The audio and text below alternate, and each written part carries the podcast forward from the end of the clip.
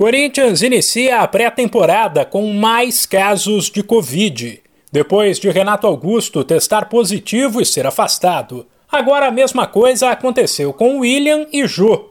Com isso, o trio não participou do primeiro dia de trabalho no ano no CT Joaquim Grava.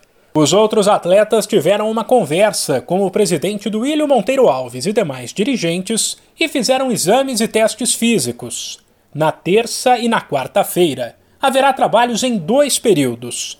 E no fim de semana já tem jogo, mas nada de partida oficial.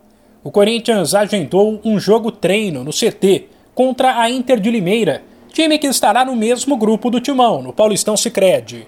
A ideia da comissão técnica é botar os atletas para treinar com bola e para trabalhar em cenários competitivos o quanto antes. Isso porque a pré-temporada será curta e a estreia no estadual está marcada para daqui duas semanas, dia 25, contra a Ferroviária. Fora de campo, o clube se mantém ativo no mercado em busca de um centroavante de peso, uma das prioridades para a temporada. Além de monitorar a situação de Cavani, o Corinthians também conversa com Diego Costa, que deixou o Atlético Mineiro e recusou o Cádiz, da Espanha.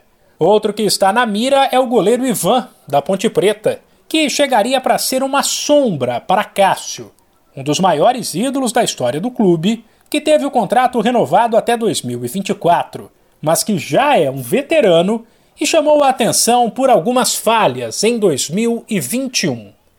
De São Paulo, Humberto Ferretti.